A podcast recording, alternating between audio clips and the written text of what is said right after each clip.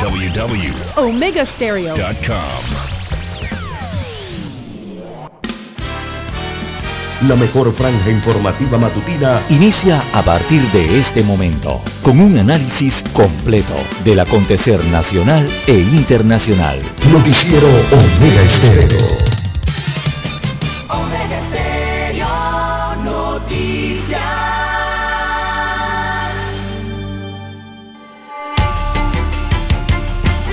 Continuación, los titulares, con los hechos que son noticias hoy.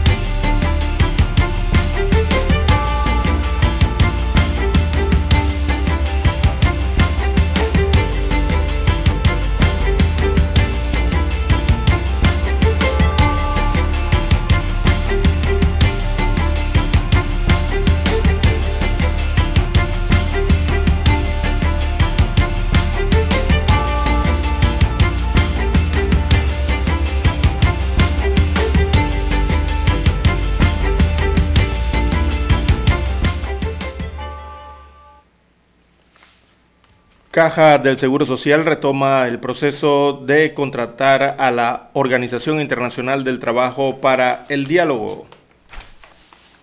Así que los altos directivos de esta entidad de seguridad social, la primera de Panamá, informó que se empezó el proceso para contratar a la OIT para que se encargue del estudio actuarial de las pensiones y busca que la medida sume a los trabajadores a la mesa del diálogo.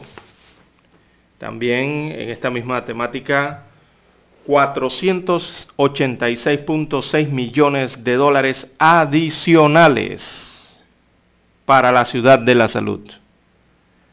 Así que la ciudad de la salud costará casi el doble de lo adjudicado.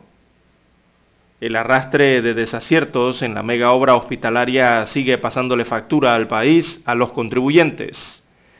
La Caja del Seguro Social revela que la obra eh, terminará costando casi el doble de lo pactado. Intentan poner a flote una cuestionada obra cada vez más costosa para los panameños. También presidente Cortizo vetará proyecto de reformas electorales, esto en la víspera de una serie de protestas contra el paquete aprobado por la Asamblea Nacional, eh, el mandatario de la Nación anunció que objetará de forma parcial el proyecto de ley 544 que reforma el código electoral. También para hoy, amigos oyentes, eh, tenemos que diputadas interrogan a funcionarias por caso de los albergues. También hay preocupación en la OCDE por eh, renuncia de Dani Kuzniecki. Él era técnico de la Comisión Nacional de Blanqueo de Capitales y anunció su renuncia recientemente. Y esto manda un mensaje extremadamente preocupante a la OCDE y a los otros socios de Panamá. También denuncian ante la Fiscalía al alcalde de Capira. En otros títulos, eh, para la mañana de hoy tenemos Ministra de Educación revela planes y avances en cuanto al año lectivo, ya que hay voces que plantean el urgente regreso a clases presenciales en Panamá, como COPEME, que realizó un debate con expositores internacionales sobre el impacto negativo de la pandemia en la educación. También en otros títulos, eh, para la mañana de hoy tenemos amigos oyentes, ahora el Seguro Social estudia implementar un vale digital para adquirir eh, medicinas. También eh, en otros temas eh, para la mañana de hoy, bueno, hubo un accidente fatal, de frente fue este choque eh, y dejó como saldo a un transportista selectivo fallecido, hecho ocurrido en la madrugada de ayer. También la ola de violencia y delincuencia no se detiene. una persona fue a comprar un refresco a una abarrotería y un policía lo valió en el cuello. También apuñalaron a, Dominicano para robarle en Parque Lefebre. Bien, amigos oyentes, también eh, tenemos para hoy, asesinan a conductor de plataforma de transporte, esto para robarle el automóvil. Piden investigar eh, situación en la Corte Suprema de Justicia por eh, la filtración de los fallos o de los procesos eh, de, fallos de los magistrados. También tenemos que asesor presidencial amenaza a testigo del caso de supuestos pinchazos. A nivel internacional, para hoy, amigos oyentes, tenemos eh, de relieve que la Corte Interamericana de Derechos Humanos condena al Estado de Colombia por secuestro y tortura de periodista hace 21 años. También eh, Human Rights Watch denuncia una brutal estrategia de represión y juicios falsos a manifestantes. La Organización Mundial de la Salud señala que Europa es la única región que ha aumentado sus contagios de COVID-19, según los últimos reportes. Y también tenemos, amigos oyentes, que eh, se registra un accidente aéreo en los Estados Unidos de América. Sorprendentemente, todos los pasajeros y la tripulación salió ilesa de, este, de esta aeronave que cayó en Texas y se incendió por completo. Amigos oyentes, estas y otras informaciones durante las dos horas del noticiero Omega Estéreo. Estos fueron nuestros titulares de hoy. En breve regresamos. 7.30 AM Infoanálisis, con entrevistas y análisis con los personajes que son noticia. La mejor franja informativa matutina está en los 107.3 FM de Omega Estéreo, cadena nacional. Omega Stereo tiene una nueva app. Descárgala en Play Store y App Store totalmente gratis. Escucha Omega Stereo las 24 horas donde estés con nuestra nueva app.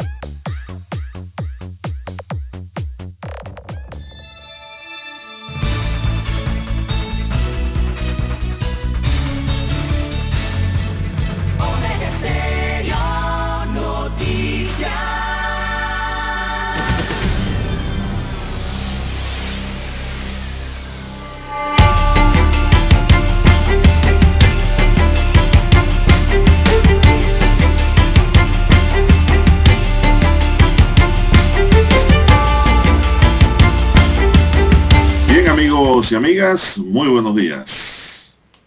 Hoy es miércoles 20 de octubre del año 2021. Daniel Arauz está en el, tablero digitalizado de controles. En la mesa informativa les saludamos. César Lara.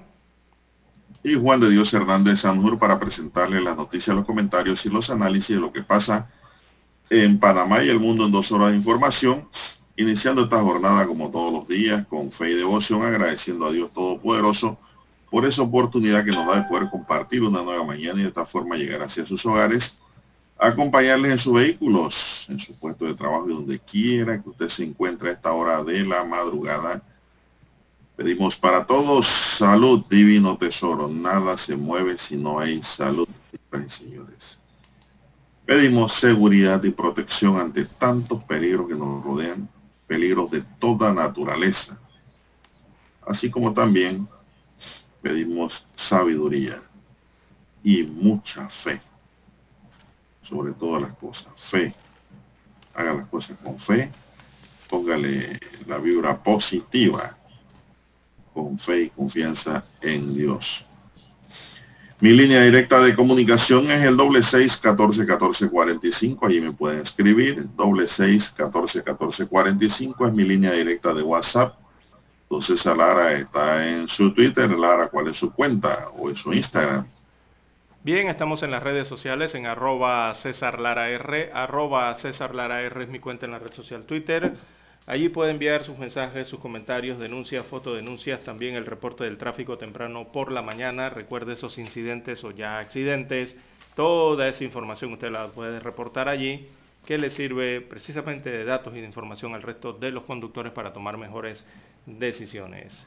Buenos días a todos ustedes, amigos oyentes a nivel de la República de Panamá, todas sus provincias, todas las comarcas, el área marítima, donde llega la señal de Omega Estéreo. También a los que están conectados en omegaestereo.com, sí, ahí en el internet, eh, nos escuchan a nivel mundial, bienvenidos sean todos. También los que ya han activado la aplicación de Omega Estéreo, eh, si usted aún no la tiene, no la ha descargado a su celular o a su dispositivo móvil, bueno, usted la puede descargar desde Android o desde el iOS, su tienda favorita, cualquiera de las dos. Y también la bienvenida a don Juan de Dios a todos los amigos oyentes que nos escuchan en su televisor. Omega Estéreo llega a su televisor a través del canal 856 de cable Onda. Hoy ya Tigo Televisión pagada a nivel nacional. Bien, don Juan de Dios, ¿cómo amanece usted para el día de hoy? Bueno, bastante bien, gracias. Usted me imagino que está bien también. Muy bien, don Juan de Dios. Vamos a entrar en materia informativa de inmediato. Y es que pues el presidente de la República veta parcialmente el proyecto de ley 544 que reforma el código electoral. El presidente de la República, Laureano Cortizo Cohen, vetó parcialmente este proyecto que reforma el código aprobado el pasado viernes 15 de octubre por el Pleno de la Asamblea Nacional. El presidente vetó parcialmente este proyecto. El anuncio sobre la objeción presidencial lo hizo la Dirección de Comunicación del Estado, que indicó que el mandatario tomó esta decisión luego de las evaluaciones correspondientes. Con este veto, el proyecto de ley 544 será devuelto a la Asamblea Nacional para que consideren lo objetado. Diversos sectores de la sociedad civil y los magistrados del Tribunal Electoral habían solicitado al gobernante vetar este proyecto, tras considerar que en algunas modificaciones realizadas por la bancada oficialista del PRD, del Molirena y del CD, habían algunos retrocesos importantes en materia electoral. El Tribunal Electoral expresó el pasado domingo su decisión de rechazar este proyecto de reforma. El pasado viernes 15 de octubre se dio la aprobación y el tribunal pidió al presidente objetara el referido proyecto por razones de inexigibilidad o sin constitucionalidad y o de conveniencia. Pero no se ha explicado todavía hasta estas alturas lo que se objeta. Digo, han comunicado que el presidente lo va a vetar, pero no sabemos qué, qué, qué es lo que tiene el veto, qué artículos específicamente, ¿no? O dentro de todo el proyecto de ley específicamente qué es lo que va a vetar el presidente. Porque recordemos que si lo regresa vetado a la Asamblea Nacional, eh, don Juan de Dios, eh, la Asamblea tiene que ver sobre eso específicamente que ha vetado. ¿Verdad? Eh, la Asamblea no se va a meter en ninguno de los otros artículos que no tienen ninguna objeción evidentemente, porque ya los aprobaron. Sería analizar el tema del veto, o sea, qué artículos, qué párrafos, qué palabras o, qué contenido es el que señala el Ejecutivo, eh, no concuerda el Ejecutivo en este caso, ¿no? Con, la Asamblea en este caso. Así que eso se desconoce hasta el momento, simplemente se anunció que el presidente lo va a vetar, no sabemos si ya lo firmó, mandó el informe eh, a la Asamblea Nacional con el veto, habrá que esperar, eh, a eso. ¿Para cuándo eran las protestas, don Juan de Dios? Dígame. Las protestas, ¿para cuándo estaban eh, programadas algunas? Son varias, ¿no? Bueno, hay una protesta hoy también. También hoy, sí. Eh, en verdad no sabemos porque de pronto pudiera estar vetando ya nada más Lara aquel artículo que exime responsabilidad a todos los diputados que no han entregado informe todavía y que han sido multados. La famosa tía.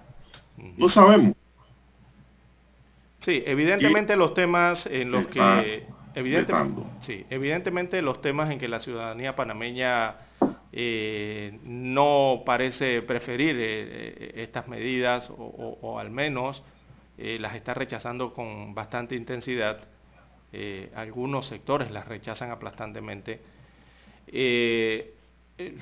esos temas que esa ciudadanía, que esos sectores son los que quieren se traten y se modifiquen, se eliminen o, sean sacados del, código electoral, eh, evidentemente eso no lo trató la Asamblea Nacional, don Juan de Dios, y si no lo trató y no lo modificó en el proyecto de ley, eh, el texto que fue enviado al Ejecutivo entonces eh, evidentemente no trata esos temas, ¿no?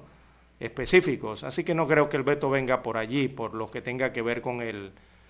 Eh, si, están, si la ciudadanía está pensando que el veto viene por el tema del residuo electoral y otras situaciones como estas, eh, por allí no va a venir. Viene por, otro, viene por otro tema, pero no por esos que son los álgidos de verdad y que la, y que la ciudadanía, la opinión pública, el electorado está pidiendo que se realicen cambios, ¿no? Eh, lo, veo, lo que veo es rápido, Lara, que este veto ha surgido tan pronto. Cuántos días han transcurrido del viernes acá. No, y tan pronto se conoció de las protestas. El lunes y el martes están vetando. Sí. Sin profundo análisis. Simplemente aquí lo que como que le están echando es agua al fuego, siento yo. Sí, me parece que por el tema de las protestas. Antes que el fuego se propague, ¿verdad? Así lo veo yo. Usted va a ver que el veto no va a venir por donde lo, espera la gente y el propio tribunal. No, por supuesto que no. Ya está vetando, pues. Por eso le digo, se está adelantando a que se prende el mechero. Bueno, usted me preguntó cuándo hay marcha. Bueno, yo le informo que este 20 de octubre los gremios y organizaciones populares, sindicales y gremiales, trabajadores de trabajadores están convocando a concentrarse para marchar hacia la presidencia y protestar en contra del proyecto de reformas electoral recientemente aprobado. Los trabajadores informaron que entre los motivos se encuentran las denuncias contra el robo, la corrupción, el costo de la vida muy alto, en defensa de la caja de seguro social también y, en, y el paquetazo electoral. Esta marcha partirá a las 4 de la tarde desde el Parque Belisario Porras para marchar hasta la presidencia de la República. En la confederación, en la conferencia de prensa de la Confederación Nacional de Sindical de Unidad Sindical Independiente CONUSI, su secretario Genaro López informó que plantearán al gobierno nacional una serie de temas, entre ellos exigir el cierre del diálogo y del famoso yo con yo, donde denuncian se pretende privatizar la caja de seguro social, además de plantear medidas como aumentar la edad de jubilación, subir las cuotas y bajar el porcentaje cuando los trabajadores se pensionen. Exigen también que se reduzca el precio de los productos de, la, de primera necesidad, o sea, la canasta básica. Te piden que se reúna la Comisión de Salario Mínimo y que se discute el salario mínimo que regirá por los próximos dos años y que además se da un aumento del salario general ya que desde 1981 no se hace en Panamá. Fernando Ábrego, secretario general de la Asociación de Profesores de la República, quienes van a marchar, también señaló que entre las soluciones que requiere el pueblo debe estar sobre la mesa la de realizar una asamblea constituyente.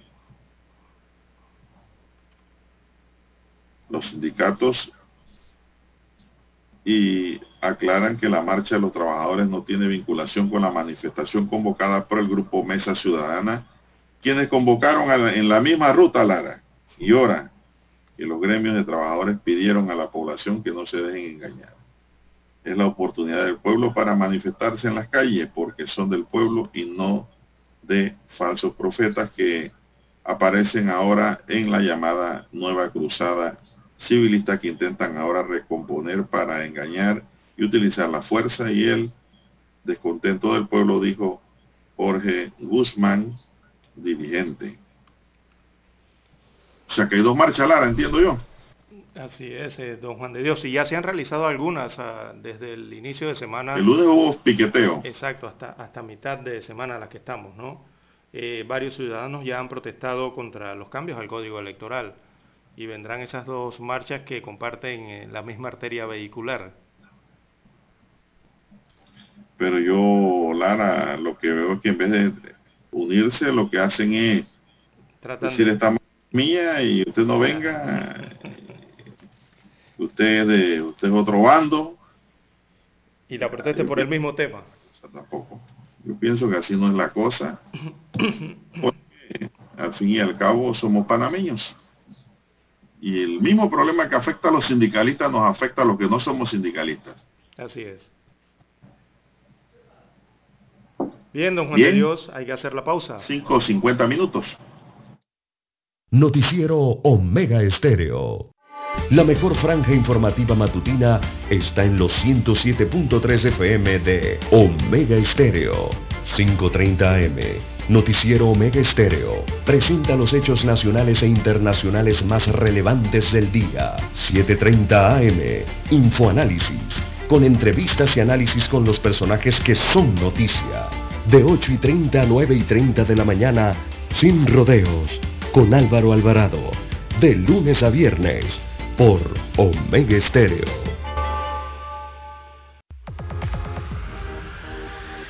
Omega Stereo tiene una nueva app. Descárgala en Play Store y App Store totalmente gratis. Escucha Omega Stereo las 24 horas donde estés con nuestra aplicación totalmente nueva. En centrales telefónicas, la casa del teléfono es tu mejor opción. Te asesoramos y ofrecemos buena atención con años de experiencia trabajando para ti. La casa del teléfono, ubicados en ya Brasil y vista hermosa. La casa del teléfono, líder de telecomunicaciones. La casa del teléfono, distribuidores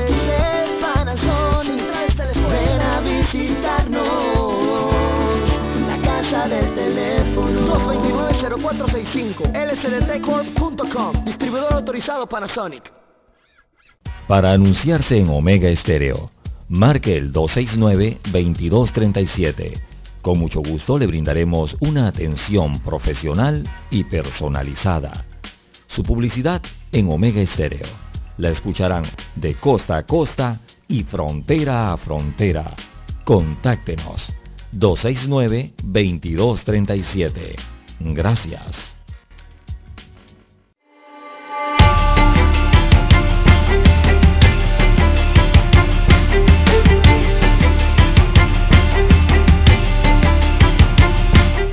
amigos oyentes. Así es, don Juan de Dios. Los, cinco, los tres cinco, para ver, uno, dos, sí, sí, son tres, don Juan de Dios. No, no, no cuente los, los segundos. Los tres cinco están en el reloj Omega. Las 5.55 minutos de la mañana en todo el territorio nacional. Bien, eh, don Juan de Dios, en cuanto al COVID-19, el informe son 203 casos nuevos y tres fallecidos.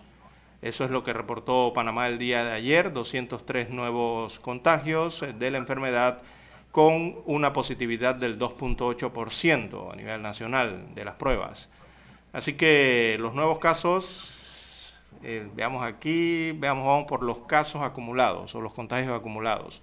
Ya suman 470.598, además se registraron tres defunciones y ahora se elevan a 7.297 eh, las muertes por COVID-19 a lo largo de la pandemia. Así que los casos activos, estas son las personas, las personas que tienen el virus activo en estos momentos, suman 2.256 pacientes a nivel nacional que están en la capacidad de contagiar. Son 2.256 que están recibiendo tratamiento en aislamiento domiciliario eh, aislamiento ambulatorio, en este caso hay 1.973 infectados, hay 83 eh, hospedados en hoteles convertidos en hospitales, también recibiendo tratamiento. Eh, en cuanto a los centros hospitalarios, los hospitalizados son 200 hospitalizados, 200 pacientes, y de ellos 159 se encuentran en salas de hospitalización con COVID moderado hay 41 pacientes en la unidad de cuidados intensivos, que estos sí tienen COVID grave, eh, algunos de ellos entonces luchando por su vida conectados a estos aparatos que dan soporte precisamente a la vida. Bien, el Ministerio de Salud eh, informó que por 14 semanas consecutivas las cifras eh, de los casos recuperados superan las estadísticas de los positivos, eso es bien positivo. Así que del total de los hospitalizados desde enero pasado a la fecha, el 71% no estaba vacunado, destaca parte del informe. Además, el 81.8% de los fallecidos tampoco tenía ninguna dosis contra la COVID-19, predominando en este grupo hombres mayores de 80 años de edad. Ahí la importancia de la vacunación, don Juan de Dios. Por lo menos tener aunque sea una, una dosis, la primera dosis.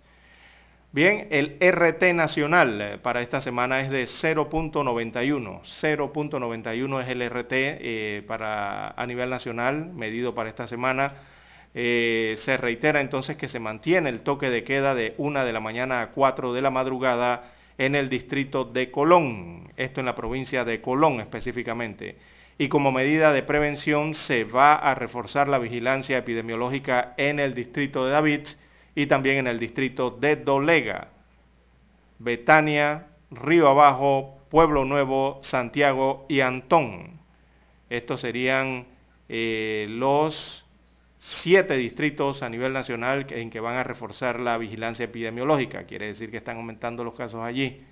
Eh, repetimos, se va a aumentar la vigilancia epidemiológica en David, provincia de Chiriquí, también en Dolega, allá en Chiriquí, también en el distrito de, perdón, en el corregimiento de eh, Betania, de Río Abajo y Pueblo Nuevo, acá en el distrito eh, capital, la provincia de Panamá, y también en el distrito de Santiago, en Veraguas y en el distrito de Antón, en la provincia de Coclea. Allí se va a reforzar las medidas eh, de vigilancia epidemiológica. Hay que recordar, don Juan de Dios, que hoy inicia entonces la vacunación con dosis de refuerzos en San Miguelito, en cuatro colegios. Eh, recuerde, son los colegios Santiago de la Guardia, Pedro J. Ameglio, Carlos A. Mendoza y José Domingo Espinar, ahí en el distrito de San Miguelito. Eh, también ayer se recibió un nuevo cargamento de vacunas, eh, como habíamos informado, que los puntos fijos entonces de vacunación en la ciudad capital para la tercera dosis de refuerzo están ubicados, para recordarle a los amigos oyentes, esos puntos de refuerzo son el Hospital de Chepo, allá en el sector este de la provincia de Panamá, también en el Dorado Mall, más hacia el centro, también en Alta Plaza Mall y en Albrook Mall, además del Mega Mall. Eh, aquí tenemos cuatro centros comerciales entonces donde pueden asistir eh, para recibir la vacunación de refuerzo. Bien, es el informe que tenemos hasta el momento por parte de las autoridades respecto a la situación del COVID-19 en el país. Las seis... ¿Fallecidos, Lara? La, eh, fallecidos son tres defunciones registradas el día de ayer. Tres defunciones más. Oficialmente. Eh, sí, todo indica que a ese ritmo, don Juan de Dios, de defunciones, la COVID-19 se convertirá antes de finalizar el año 2021 nuevamente en la principal causa de muerte en el país, el ritmo que van eh, las defunciones. Necesitamos que esas defunciones marquen cero, sería lo ideal, lo mejor para todos. Las seis de la mañana, don Juan de Dios, y en punto, hay que escuchar el himno nacional.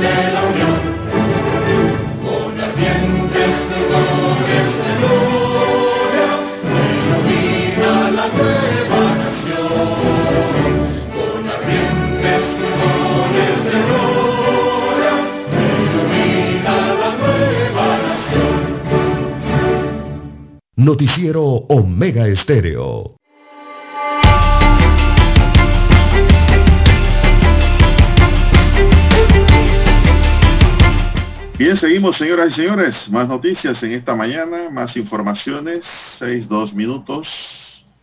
Bueno, el magistrado Sedalice se quejó, don César, y pidió investigación tras filtración de proyecto de fallo sobre caso Pinchazo en una carta dirigida al magistrado presidente de la Corte Suprema de Justicia. Este señaló que la filtración vino a generar desasosiego en el quehacer nacional y que bien pudiera ser considerado como una violación al ordenamiento jurídico penal. El magistrado de la Corte, Cecilio Sedalice, solicitó se inicie una investigación sobre la filtración de un proyecto de fallo relacionado con el proceso de interceptaciones telefónicas ilegales que se le sigue a Ricardo Martinelli.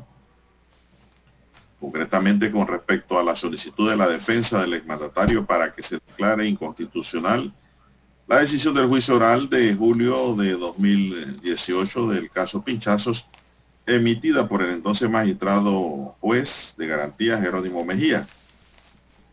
En una carta dirigida al magistrado presidente Luis Ramón Fábrega, este señaló como varios medios de comunicación social se hizo público el proyecto y que dicha filtración vino a generar desasosiego en el quehacer nacional y que bien pudiera ser considerado una violación al ordenamiento jurídico penal. Por lo anterior, Sedalice pide la interposición de acciones penales ante las autoridades respectivas para que sean investigadas las circunstancias y situaciones para deslindar las responsabilidades jurídicas, sobre todo aquellos que hayan tenido alguna participación en los hechos recogidos en las publicaciones de los diarios nacionales y redes sociales. Repito, para que sean investigadas las circunstancias y situaciones para deslindar las responsabilidades jurídicas, sobre todo aquellos que hayan tenido alguna participación en los hechos recogidos en las publicaciones de los diarios nacionales o redes sociales, don César. Bueno, nos pues indica entonces el magistrado Sedal dice que lo que ha circulado en redes sociales es cierto. Exacto. Eh, el proyecto está así. La, la nota... Existía la duda si era una propaganda o lo habían inventado o qué sé yo, crear un face news, pero si él pide esto es porque ese proyecto no es falso. Así mismo es. Además es que lo filtraron. ¿Cómo se filtró? Es lo que quiere que investiguen. Y parece apunta entonces hacia los despachos del mismo órgano judicial, don Juan de Dios Todo, porque en la página web del órgano judicial amanece hoy entonces esta carta de Cecilio Sedalice. Esta carta ha sido publicada eh, en la página web del órgano judicial y detalla que el proyecto de fallo tenía una perdón, tenía una encriptación. Mire usted la palabra, tenía una encriptación distinta para cada despacho, a fin de detectar una posible filtración. Añade que, pese a eso, se produjo la difusión íntegra del contenido de la propuesta. O sea que sí es verdad, es como usted dice, don Juan de Dios, sí existe. Sí, claro. Él lo está diciendo en su carta. Ya deshace las dudas. Exactamente. Así que el magistrado advierte que la filtración ha producido, como usted bien señala, desasosiego nacional y, bien puede entonces considerarse una violación al ordenamiento jurídico nacional. Eh, ahí, de inmediatamente el siguiente párrafo entonces solicita la investigación, ¿no? Eh, por parte, se le está solicitando a Fabrega, que es el magistrado presidente del órgano judicial, y, que eh, hace aquí, se proceda con la interposición de las acciones penales que correspondan, ¿no? este proyecto de Cecilio Sedalice, don Juan de Dios, entonces anularía el caso de los pinchazos, según lo que se, leyó o, o, versaba allí en ese texto, ¿no? Anularía el caso de los pinchazos con el argumento de que en un juicio especial contra un diputado, en este caso un diputado del Parlamento Centroamericano, cargo que ostentaba el expresidente Martinelli, no se podía realizar eh, una audiencia de acusación sin antes haber realizado la audiencia de imputación. Esta posición ha sido rechazada por los querellantes en el proceso que se le sigue al ex mandatario por espionaje político. Así que este proyecto estaba encriptado, este proyecto de fallo. Eh, la pregunta es, eh, eh, usted sabe, cuando usted manda comunicaciones encriptadas, don Juan de Dios, es que es difícil abrirlas. Entonces, como aquí, bueno, como aquí lo que está mandando a investigar, Lara, es para arrancar la investigación tiene que empezar por el despacho de él. Exactamente, en el órgano judicial. Es el primer despacho a investigar. Luego tienen que investigarse los despachos que ya conocen la encriptación. Que conocen y que, y que saben y que tienen acceso a este tema de, del sistema encriptado que tienen allá en la Corte Suprema de Justicia. Así es. Eh, delito ahí puede haber, Lara, el delito de sustracción de documentos públicos. Ese es el primer delito que yo veo encajonado ahí. Pero el problema es detectar a sus autores. Eh, este fallo, este proyecto de fallo Lara ya ha sido criticado inclusive por los medios de comunicación eh, de la prensa escrita que lo han analizado y han dicho de que esto ya es cosa jugada, es materia tratada ya.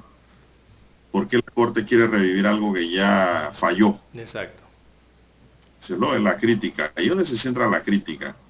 Eso le resta más credibilidad al sistema de justicia y más credibilidad al órgano judicial y a sus magistrados.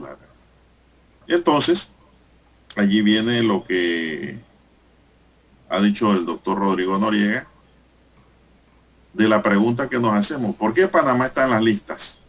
¿Por qué nos miran mal? Bueno, porque el sistema de administración de justicia es cizallante no hay justicia cierta. Si este fue un tema, tratado y retratado y retocado y manifestado, oigan, ¿por qué estamos tocando una materia que ya debió de rechazarse de plano? Esa es la pregunta que le cabe al magistrado Sedalice después de publicar esta carta y esta petición. Porque él es el ponente.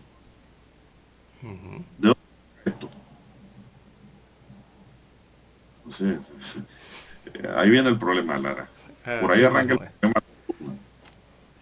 Bueno, para los amigos oyentes, encriptar datos, cuando hablan en la carta de encriptar, encriptar datos simplemente es cifrar los datos.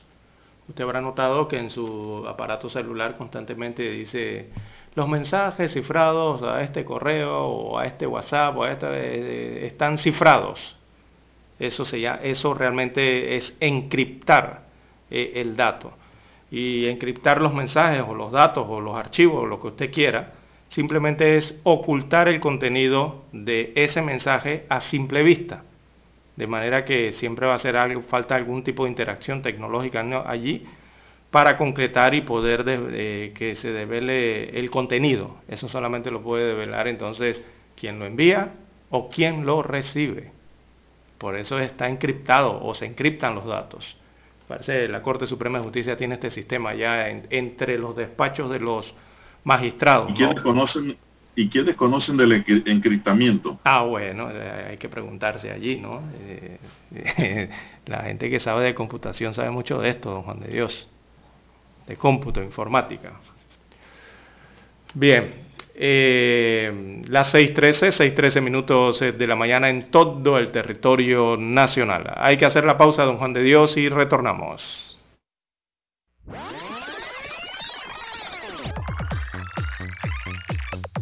Omega Stereo tiene una nueva app. Descárgala en Play Store y App Store totalmente gratis. Escucha Omega Stereo las 24 horas donde estés con nuestra aplicación 100% renovada.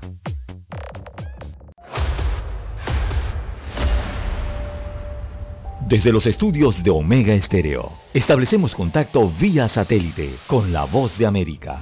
Desde Washington, presentamos el reportaje internacional.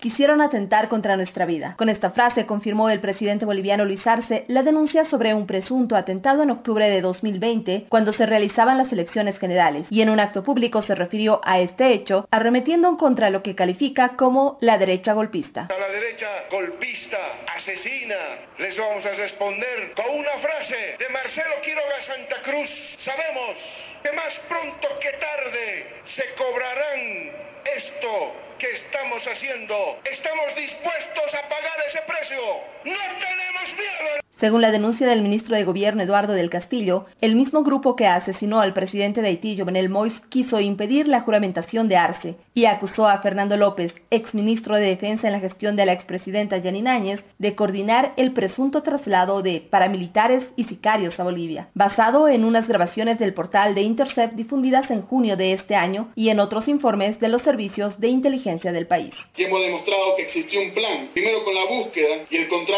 de paramilitares estadounidenses para matar a Luis Arce Catacora y segundo con paramilitares colombianos que asesinaron al presidente de Haití. Sin embargo, la oposición boliviana consideró que el gobierno busca amedrentarlos y la senadora de Creemos Centarrec calificó estas denuncias como acciones mañosas. Acciones mañosas con operadores internacionales haciendo lo mismo que se hizo en Venezuela para proceder a una toma del poder total. No lo vamos a permitir.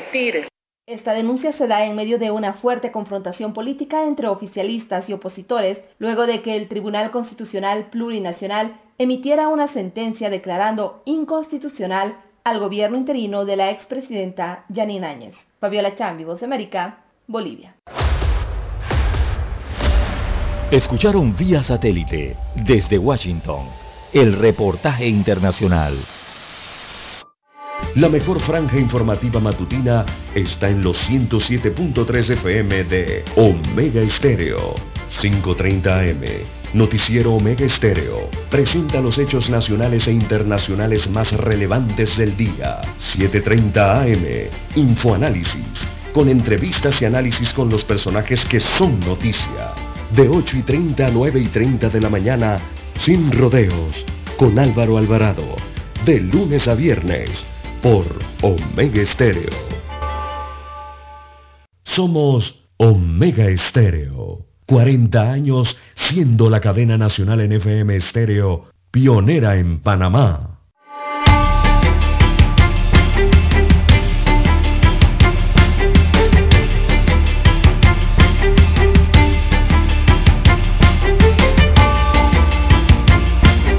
Bien, estamos al aire. Don César, esto, bueno, hay un artículo aquí sobre corrupción de servidores públicos, Ajá. nada más como un aporte a la información que está circulando sobre la petición de la investigación y para determinar qué es lo que ha ocurrido con el famoso fallo. El artículo 348 del Código Penal nos dice que el servidor público que utilice a favor suyo o de un tercero información o datos de carácter reservado o confidencial y de acceso restringido del que tenga conocimiento por razón de su cargo será sancionado con prisión de 4 a 8 años.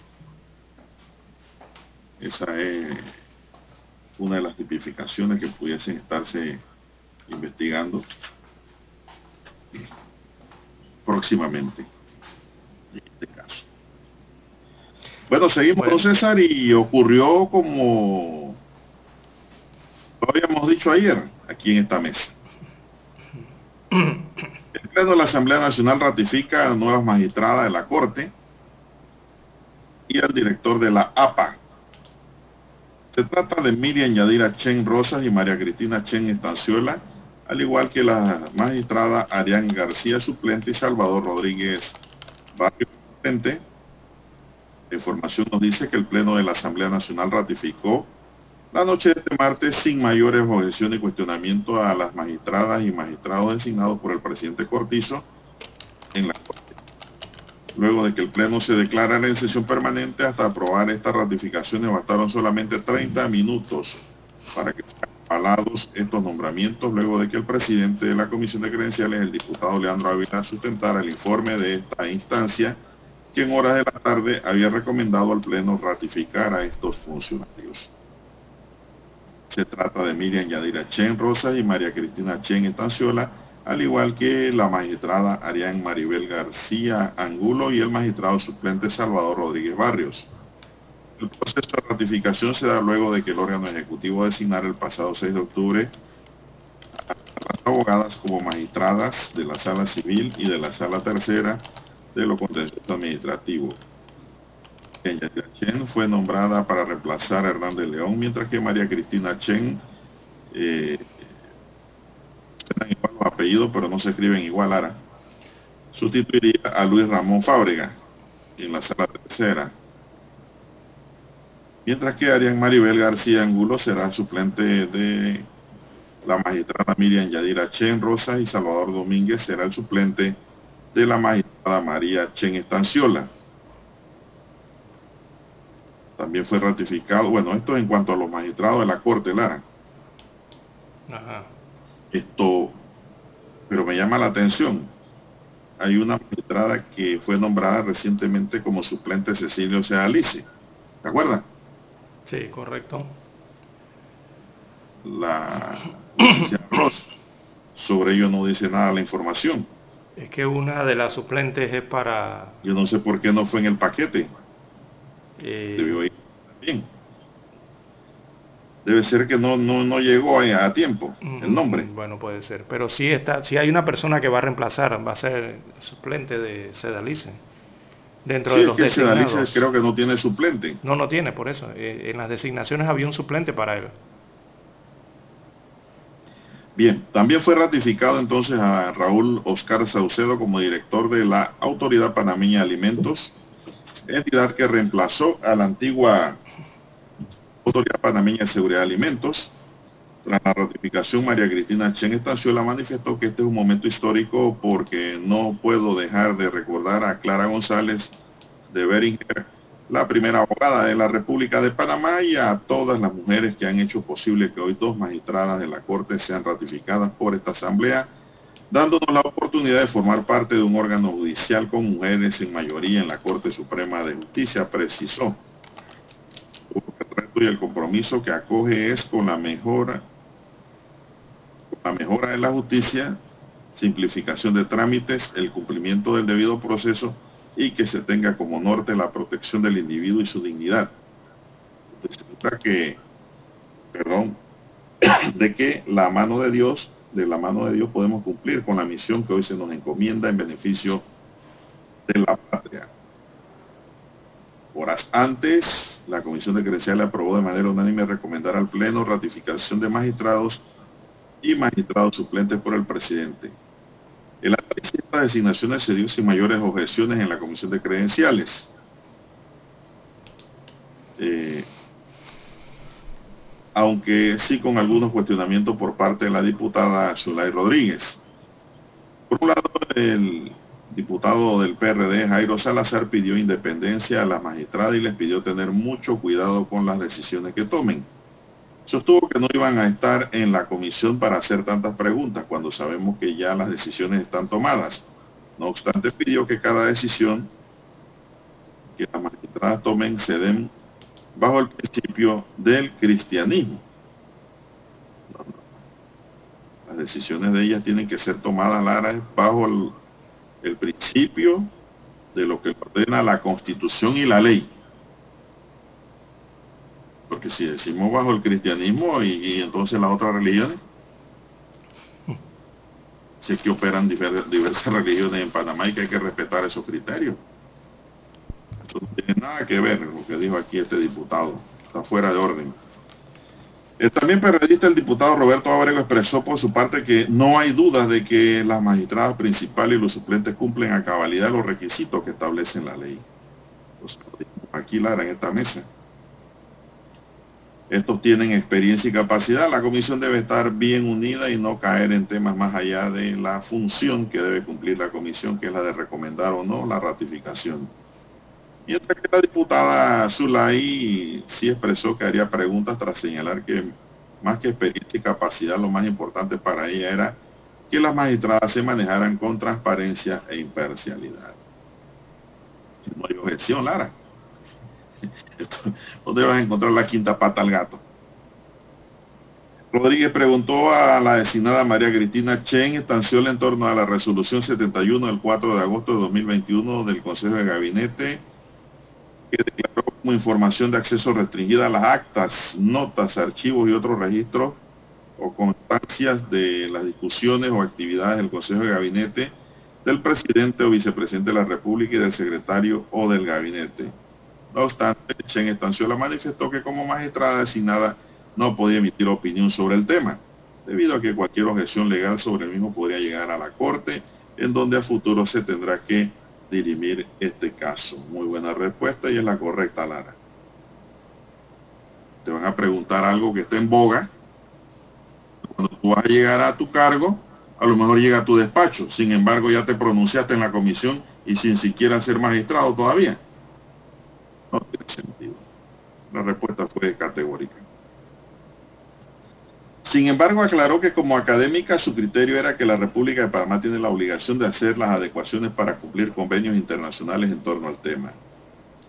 La diputada Rodríguez también preguntó a la magistrada y magistrado designado si mantenían nexo parentesco con el presidente o vicepresidente o amistad con familiares o miembros del Consejo de Gabinete, a lo que todos designados respondieron que no.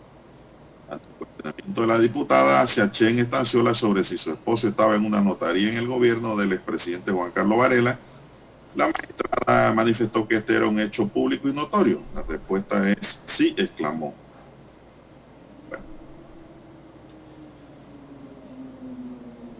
Esto no tiene mayor relevancia.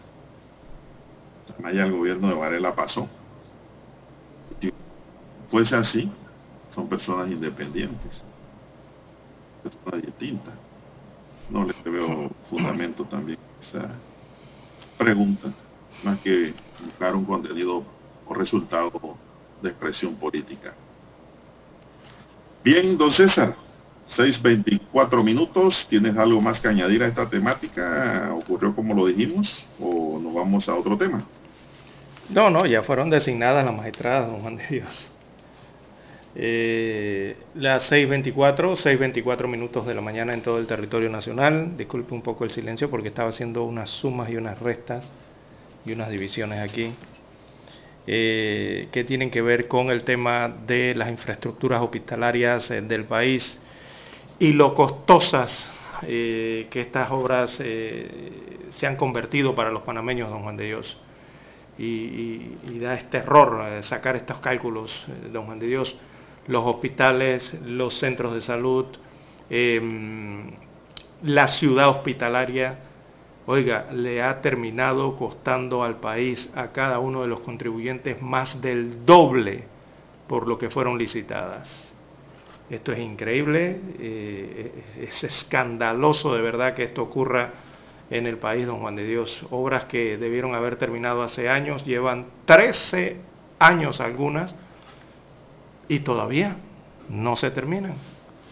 Ayer la Caja del Seguro Social, a través del director general de esa institución, dio un informe del el estado de la ciudad de la salud. Y en el informe lo que anunció es que todo el pueblo panameño, o sea, el Estado, eh, va a tener que desembolsar 486 millones más a lo que ya ha desembolsado. Ya la ciudad de la salud nos ha costado más de 550 millones de dólares eh, alrededor del año 2021. y habrá que desembolsar más de 486 millones de dólares más. Eh, y haciendo esta suma, don Juan de Dios, lo que veo es que la obra de la Ciudad de la Salud terminará costando 1.040 millones de dólares. Una obra que debió costar menos de 400 millones por lo que fue licitada. Y mire ya por dónde va el precio. el doble, casi el doble del costo de lo que fue licitado y pactado inicialmente. Y como la ciudad de la ciudad de la salud de Don Juan de Dios, todos esos arrastres de desacierto en esa mega obra, eh, le ha pasado a la mayoría de las obras eh, hospitalarias en el país, de las construcciones hospitalarias. Que recordemos, había una empresa aquí, de nombre IBT Group Panamá, que es la que mantenía la mayoría de los contratos con el Estado para la construcción de los hospitales, recordemos de los centros educativos y también hasta de algunos centros penitenciarios, creo que habían construido una cárcel, algo así. Eh, pero lo triste de todo esto, don Juan de Dios, es que muchas de estas obras, eh, sin terminar, porque actualmente están sin terminar, váyase a Darien, a Metetí para que usted vea, váyase a Colón, al Hospital Amador, no lo han terminado. Eh, digo, han tratado los gobiernos de lograr acuerdos eh, con estas empresas para llevar adelante estas obras. En algunos casos se ha logrado, en otros casos no. y los gobiernos vienen exigiendo a, estas empresas que entreguen esos hospitales, que terminen esos hospitales que le faltan. Eh, pero ¿qué ocurre? Las empresas, la respuesta es que les piden más dinero a las administraciones para poder terminar las obras que fueron licitadas por un monto en específico y al final nos queda costando el doble del precio. Y los gobiernos quedan dando las adendas, don Juan de Dios, eh, es increíble ver este cuadro eh, de los costos iniciales, de los costos después de todas las adendas que se le entregan a estas empresas, los pagos que ha tenido que desembolsar el, Estado hasta el momento y ver los avances de las obras que no marcan ni 60% eh, después de 5, 10 años. Entonces yo creo que aquí hay que hacer una investigación Mm, eh, enorme de, lo que ha ocurrido, don Juan de Dios, de lo poco que han avanzado esas investigaciones respecto a lo que llamamos en Panamá sobrecostos, eh, y yo creo que los contralores aquí tienen que dar una amplia explicación, además de los ministros de salud y los directores generales de la Caja del Seguro Social, don Juan de Dios. Bien, eh, las 6.29 minutos de la mañana en todo el territorio nacional. Eh, vamos a hacer algo, vamos a escuchar los periódicos, los principales titulares y posteriormente le damos el detalle del informe que ha entregado la Caja del Seguro Social sobre la ciudad de la salud y su futuro. Adelante Daniel, vamos con los periódicos. Infoanálisis, de lunes a viernes, de 7 y 30 a 8 y 30 de la mañana por los 107.3 FM de Omega Estéreo con Guillermo Antonio Adames, Rubén Darío Murgas y Milton Enríquez. Infoanálisis, el programa para gente inteligente como usted.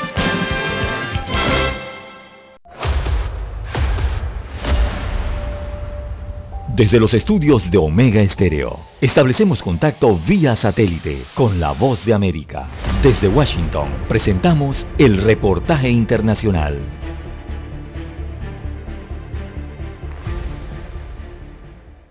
Los secuestradores en Haití de 17 misioneros de una organización estadounidense buscan un rescate de un millón de dólares por persona, a cambio de la libertad del grupo, informó el diario The Washington Post, citando al Ministerio de Justicia haitiano. Estados Unidos y funcionarios haitianos han estado trabajando para asegurar su liberación.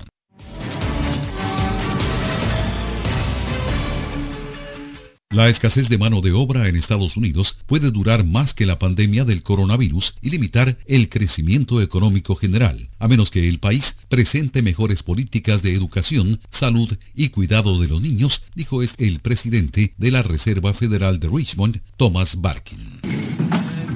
La vacuna contra el COVID-19 de Pfizer BioNTech tuvo una efectividad del 93% en la prevención de hospitalizaciones en personas de entre 12 a 18 años, indicó un comunicado de los Centros para el Control y la Prevención de Enfermedades de Estados Unidos, CDC. El estudio se realizó en junio y septiembre, cuando predominaba la variante Delta del coronavirus extremadamente contagiosa. Escucharon vía satélite desde Washington el reportaje internacional. Omega Estéreo, 24 horas en FM Estéreo. Problemas de tierra, accidentes graves, reclamos a aseguradoras, incumplimientos de contratos, reclamos de herencias, todo asunto civil y penal, consulte al 6614-1445. Ahora contamos con el servicio de asesoría, confección de pliegos de cargos, impugnación y defensa en materia de contrataciones públicas. 6614-1445. Licenciados Juan de Dios Hernández Sanjur y Belkis Hernández Díaz.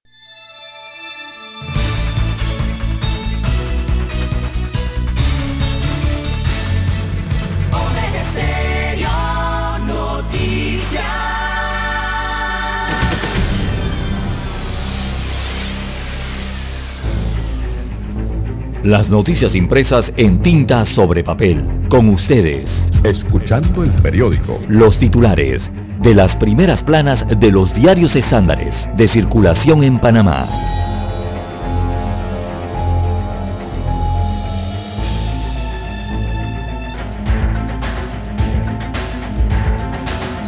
Bien, amigos oyentes, el diario La Prensa titula para hoy, dos nuevas magistradas se suman a la Corte Suprema eh, de Justicia.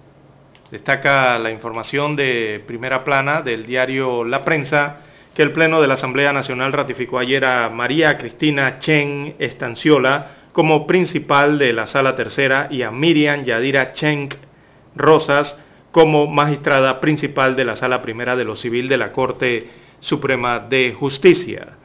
En más títulos para la mañana de hoy, 486.6 millones de dólares adicionales para Ciudad de la Salud es el tema principal que aborda hoy el diario La Prensa. Destaca el rotativo que la Caja del Seguro Social reveló que para continuar y terminar con los trabajos de la Ciudad de la Salud se requieren fondos adicionales que totalizan 486.6 millones de dólares. Bueno, este es el arrastre de desaciertos en la megaobra hospitalaria que sigue pasándole factura al país a los contribuyentes. La Caja del Seguro Social revela que la obra tomaría, eh, terminaría costando casi el doble de lo pactado. Es decir, que esta obra tendría un costo total de 1.040 millones de dólares, según las estimaciones hechas al día de ayer por la Caja del Seguro Social. Imagínese usted, una obra que comenzó costando alrededor de 500 millones de dólares, por donde ya va. Bueno, eh, habla el Seguro Social entonces de que van a requerir fondos adicionales para poder terminar esta ciudad de la salud, ubicada allí en el corregimiento de Ancón, cerca del campo de antenas, donde está allí el Merca Panamá, el terreno contiguo, eh, para poder terminar esta obra hospitalaria. Increíble. Bien, en más títulos, eh, para la mañana de hoy del diario La Prensa, Sedalice pide investigar filtración de proyecto de fallo. Así que luego que se divulgara un proyecto de fallo que anularía el proceso que se le sigue a Ricardo Martinelli Berrocal por los pinchazos, su autor, el magistrado de la Corte, Cecilio Sedalice, le exigió al presidente de esa corporación, Luis Ramón Fábrega, que interponga las acciones legales correspondientes. En una carta a Sedalice le cuenta a Fábrega que había encriptado el documento con el propósito de detectar una posible filtración. Bien, en más títulos para la mañana de hoy, Cortizo vetará proyecto de reformas electorales. Así que en la víspera de una serie de protestas contra el paquete de reformas electorales aprobado por la Asamblea Nacional, el presidente de la República, Laurentino Cortizo Cohen, anunció que objetará parcialmente el proyecto de ley 544 que reforma el código electoral. Por lo menos así se dio a conocer a través de un tuit publicado en la cuenta de la presidencia de la República, el cual se detallaba que luego de las evaluaciones correspondientes, el documento será devuelto a la Asamblea Nacional. Es lo que dice la Dirección de Comunicaciones de la Presidencia de la República. Bien, no da más detalles, por cierto. Bien, eh, preocupación en la OCDE por eh, renuncia de Dani Kuzniecki. Así que el director del Centro de Política y Administración Tributaria de la Organización para la Cooperación y Desarrollo OCDE, eh, Pascal Saint-Amans aseguró que la recién o reciente renuncia del secretario técnico de la Comisión Nacional contra el Blanqueo de Capitales, Dani Kuzniecki, manda un mensaje extremadamente preocupante a la OCDE y a los otros socios eh, de Panamá. En una entrevista con el diario La Prensa, Saint-Amans explica por qué Panamá sigue en las listas y qué debemos hacer para salir de ellas. También en otros títulos del diario La Prensa para hoy denuncian ante la Fiscalía al alcalde de Capira. También en la sección Vivir Más, una historia algo azul llega a las pantallas de los cines. Además, a forma de pregunta este titular, ¿qué se sabe del monoclonal adquirido por el MINSA? un reportaje que hace, trata de explicar o conseguir la respuesta a esta pregunta. También para hoy el diario La Prensa titula Rumbo al eh, COP26, 40 metros cuadrados de mola en forma de vela. Es la fotografía principal que muestra hoy el diario La Prensa. Esta fotografía fue captada en el corregimiento de Amador, allí en la calzada de Amador, cerca al Biomuseo eh, así que como parte de las actividades paralelas a la conferencia número 26 de las Naciones Unidas sobre el cambio climático, eh, a celebrarse del 1 al 12 de noviembre próximo en Glasgow, Escocia, en el pabellón de Panamá se exhibirá esta mola gigante de 40 metros cuadrados en forma de vela de un barco, confeccionada por 42 artesanos de Gunayala, con el apoyo de la Fundación Ambiental eh, eh, GeoVarsity, responsable de la Reserva del Valle de Mamoni. Así que la gráfica muestra a esta mola extendida, ¿no? Allí en los estacionamientos, en un área libre cerca al Biomuseo en Amador, para eh, detalle allí entonces la cantidad de metrajes, ¿no? Lo amplio que es de 40 metros y eh, los dibujos entonces que fueron allí colocados. Bien, amigos oyentes, estos son los principales titulares que muestra en primera plana el diario La Prensa para la mañana de hoy. Pasamos ahora a los títulos que tiene la decana de la prensa nacional. Bien, la estrella de Panamá dice, Caja de Seguro Social retoma el proceso de contratar a la OIT para el el director de la Caja de Seguro Social, Enrique Lau Cortés, informó que la entidad empezó el proceso para contratar a la Organización Internacional del Trabajo para que se encargue del estudio actuarial de las pensiones y busca que la medida sume a los trabajadores a la mesa de diálogo. También hoy la estrella nos dice que Cortizo veta aparentemente el proyecto de ley 544 que reforma el Código Electoral. El informe ante la Sociedad Interamericana de Prensa denuncia intimidación y amenazas a periodistas de Panamá, es otro titular de la estrella. Contrataciones Públicas pide al metro explique los 4,5 millones de dólares para licitación de limpieza. Magistrado Sedalí se pide investigación tras filtración de proyecto de fallo sobre casos pinchazos. Pleno de la Asamblea Nacional ratifica a nuevas magistradas en la Corte Suprema de Justicia. Trabajadores y movimientos sociales marcharán hoy hacia la presidencia de la República. También Concepción y Magua responden a intenso cuestionario de la Asamblea Nacional.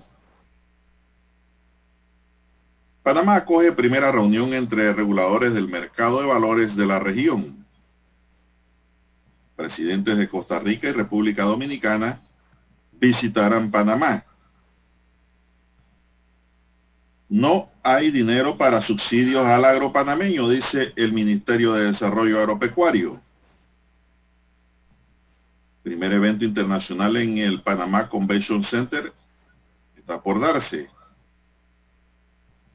Y en los deportes todo está listo para el primer show, dice. No sé si llamarle show al juego. de fútbol, pero para la presentación dice del Bolillo Gómez. Hernán Gómez, entrenador de Bombero de Honduras, enemigo íntimo de Panamá, dice el titular. Bien, y en la parte internacional no nos hagan invisibles, piden en Estados Unidos madres de migrantes desaparecidos. La mayoría de los alemanes se oponen a la legislación generalizada del cannabis. No quieren cannabis en Alemania. Amigos y amigas, estos son los titulares de primera plana del diario La Estrella de Panamá para hoy. Vamos a una pausa y regresamos.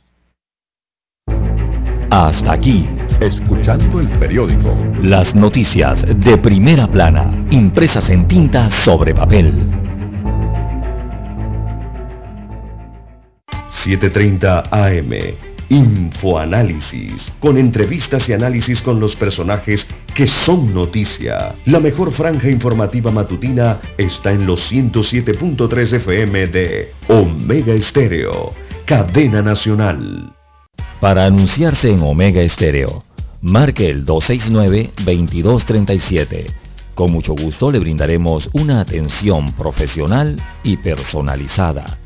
Su publicidad en Omega Estéreo. La escucharán de costa a costa y frontera a frontera. Contáctenos 269-2237. Gracias.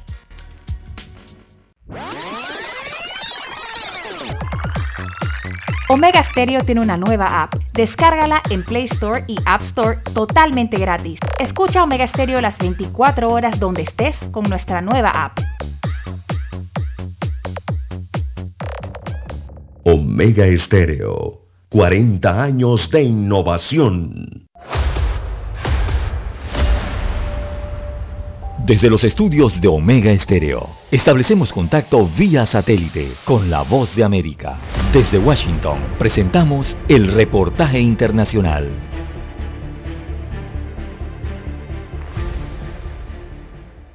La organización defensora de derechos humanos Human Rights Watch denunció que el gobierno de Cuba respondió a las protestas callejeras de julio pasado con, y citamos sus palabras, detenciones arbitrarias, maltratos contra detenidos y procesos penales abusivos.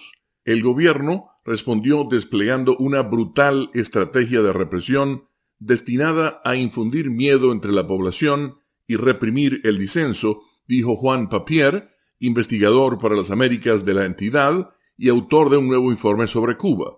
Los patrones de estos abusos demuestran que claramente no se trata del resultado de conductas abusivas por parte de unos pocos oficiales. El informe, en el que Human Rights describe las protestas como abrumadoramente pacíficas, fue presentado en Miami, conocida como la cuna del exilio cubano, a 100 días de las manifestaciones en la isla. La organización, que no tiene presencia física o legal en la isla antillana, dijo que entrevistó a más de 150 personas, entre ellas activistas, víctimas, familiares, periodistas y abogados, consultó documentos judiciales, multas a los manifestantes, artículos periodísticos y publicaciones de organizaciones pro derechos humanos de la isla y corroboró también con videos y fotografías. De los 130 casos documentados por la organización, las autoridades solo acusaron a un puñado de detenidos de participar en actos violentos, la mayoría de ellos por arrojar piedras. La isla, de 11 millones de habitantes, fue testigo de inusuales marchas el 11 y 12 de julio en las que miles de personas salieron a las calles en varios puntos del país con demandas tan diversas como el hartazgo ante las carencias materiales, pasando por las quejas de los apagones y hasta pedidos de cambio de gobierno. En Cuba, protestar pacíficamente constituye un delito, no un derecho, expresó José Miguel Vivanco, director para las Américas de Human Rights Watch, en conferencia de prensa.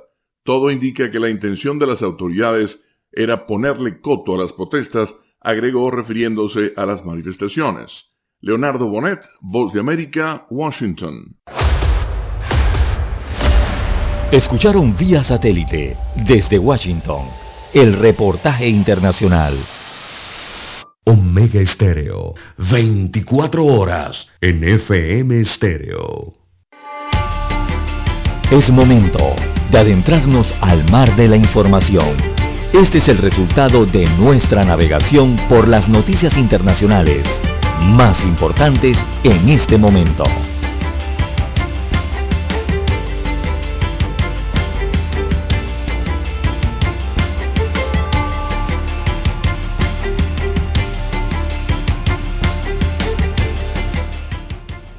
Bien, seguimos. Son las 6:46 minutos. La mayoría de los alemanes se han declarado contrario a una posible legalización generalizada del cannabis, según muestran los resultados de una encuesta del Instituto Demoscópico Forza de Alemania. Un 59% de los encuestados han señalado que el consumo de marihuana solo debería ser legal con fines medicinales, mientras que el 7% considera que la venta y el consumo debería estar prohibido en términos generales. Una encuesta que se hizo en Alemania para aprobar también una ley sobre el uso del cannabis, don César. Pero hay así de forma generalizada. Además de la medicinal, ¿no? Sí, allá están incluyendo el consumo, sí. eh, ¿cómo que le llama Lara? El consumo este, Recreativo. Recreativo, para entretenimiento, sí. Sí. Consumo feliz. Increíble. Bien, eh, amigos oyentes, bueno, a nivel internacional eh, recogemos el informe de la Organización Mundial de la Salud, eh, que habla del continente europeo específicamente, y ese informe entonces señala que Europa es la única región que ha aumentado sus contagios de COVID-19 Así lo dice la OMS, eh, que reveló entonces en la última semana los reportes que precisamente señalan eso, que alrededor de 2,7 millones de nuevos casos se han registrado en el mundo. Así que los casos de coronavirus subieron 7% en toda Europa en la última semana, eh, la única región del mundo donde se incrementaron según la OMS, que publica entonces este informe, eh, hace algunas horas lo publicó, eh, la Agencia entonces de Salud de las Naciones Unidas explicó que en la última semana se reportaron alrededor de 2,7 millones de nuevos contagios de la enfermedad y más de 46 mil muertes, datos similares a los de la semana previa. Gran Bretaña, Rusia y Turquía fueron las naciones más afectadas en Europa. En cuanto al descenso de la enfermedad, el mayor descenso en las infecciones se reportó en África, en el continente africano y también en el Pacífico eh, occidental, allí donde bajaron entonces alrededor del un 18% en África los casos y en Pacífico occidental, o sea, Oceanía, ahí bajaron un 16% también los casos de COVID-19.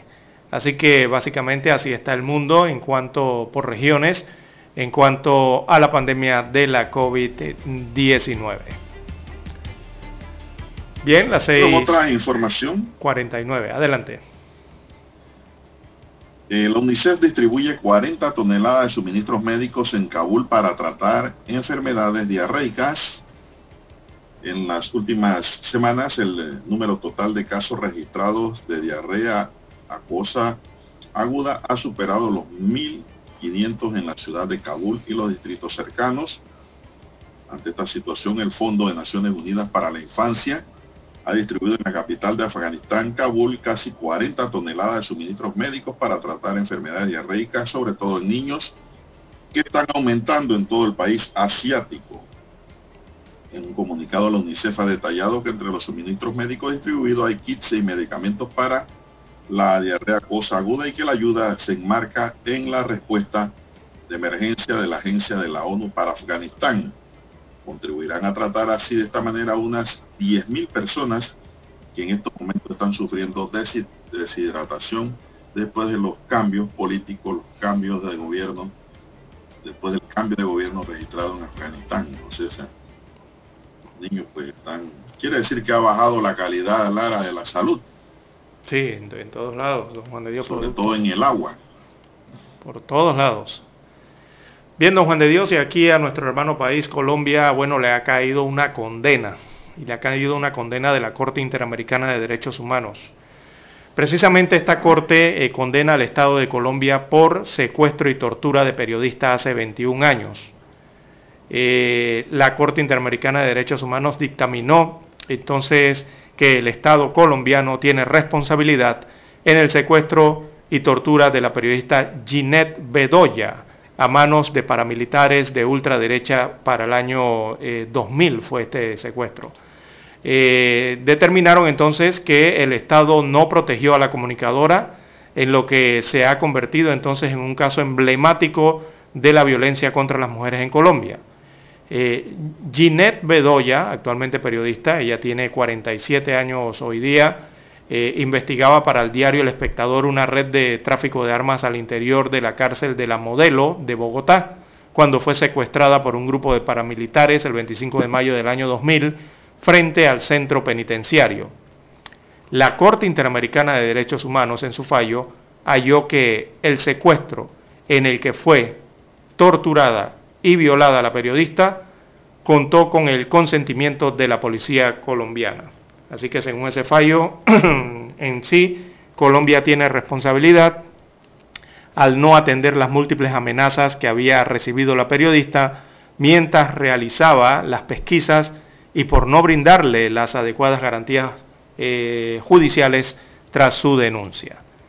Así que, bueno, ha sido condenado Colombia por la Corte Interamericana de Derechos Humanos eh, en este caso emblemático para ellos allá, eh, que habla de la violencia contra las mujeres en este país suramericano.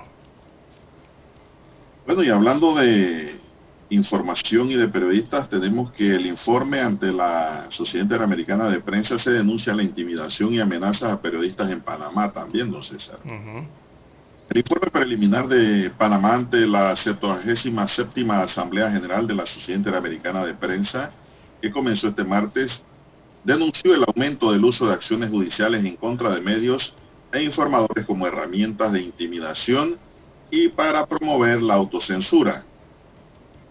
Informe preliminar de Panamá ante la Asamblea General de la Sociedad Interamericana de Prensa que comenzó ayer, denunció el aumento del uso de acciones judiciales en contra de medios e informadores como herramientas de intimidación para promover la autocensura y cerrar la información. El informe cita que el primero de septiembre pasado el Ministerio Público imputó al periodista Mauricio Valenzuela de Foco Panamá, después de que a principios de año la diputada Azulay Rodríguez lo demandara por violencia de género, tras publicar sobre el cuestionamiento público a la diputada en su práctica como abogada. Agrega además que de las 16 denuncias y querellas del expresidente Ricardo Martinelli contra la prensa, Corporación La Prensa, sus periodistas y directivos, se cerraron provisionalmente 14 de ellas en las que reclamaban un resarcimiento a su honor por 41 millones de dólares, mientras que en las dos restantes en, proceso el pedido de indemnización es por 5 millones de dólares. Siguen pendientes desde 2012 el proceso del expresidente Ernesto Pérez Valladares por presuntos daños y perjuicios a su reputación y honor en contra de cuentas bancarias y activos de la prensa por más de un millón de dólares.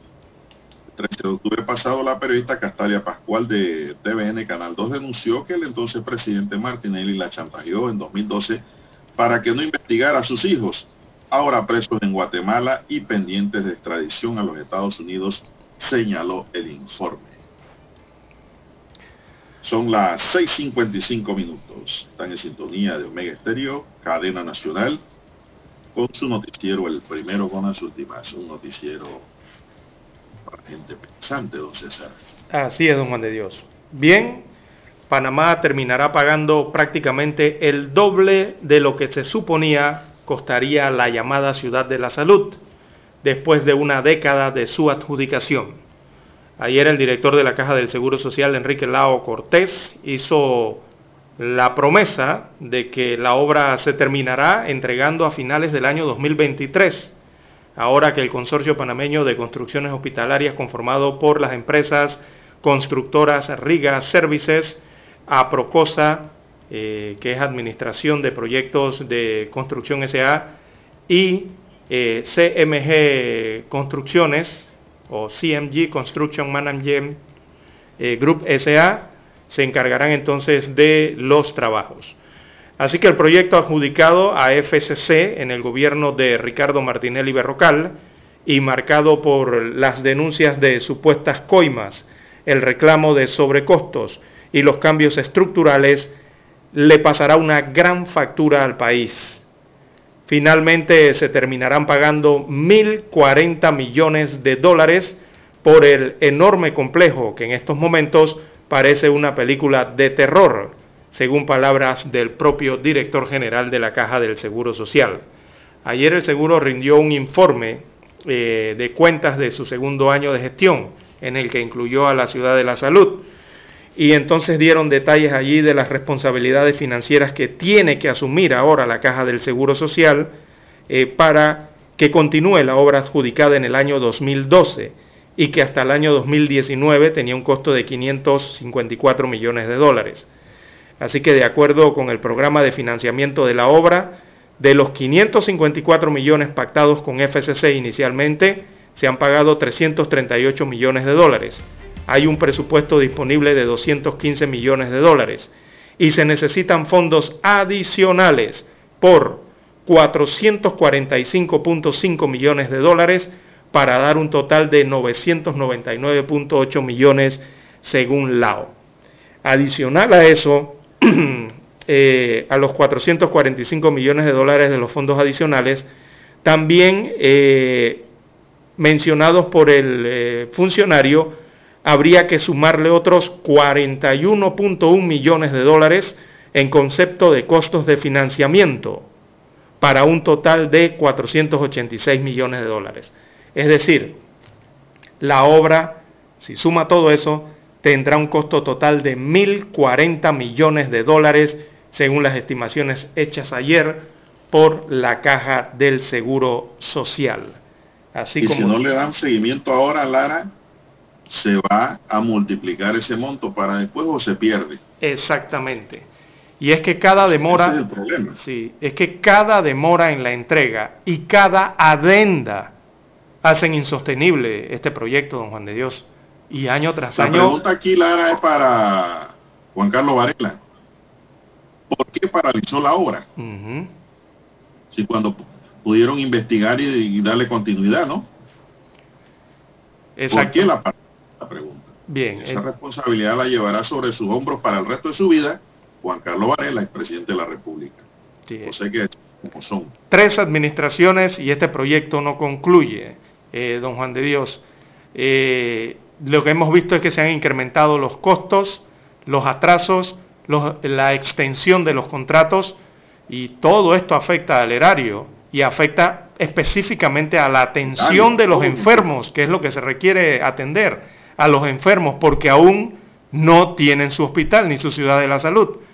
Entonces aquí también hay que preguntarle dónde han estado los contralores en los últimos 13 años, qué hicieron los ministros de Salud y de Economía y Finanzas en los últimos 13 años, que debían auditar esto, eh, hacer cumplir los contratos o aplicar las fianzas en los casos eh, que ameritaba. yo no sé, eh, nos preguntamos si hicieron correctamente su trabajo. Recordemos que esto arrancó con Franklin Vergara, siguió con Javier Díaz, Miguel Mayo, Javier Terrientes, Rosario Turner y Javier Sucre actualmente. Y los contralores desde esa época fueron Yoconda Torres de Bianchini, que en paz descanse, Federico Humbert y ahora Gerardo Solís. Bien, tenemos que hacer la pausa para escuchar el satélite desde Washington. Esta es la hora. 7 AM. 7 horas. Omega Estéreo 40 años con usted en todo momento. El satélite indica que es momento de nuestra conexión. Desde Washington vía satélite y para Omega Estéreo Panamá, buenos días América. Buenos días América, vía satélite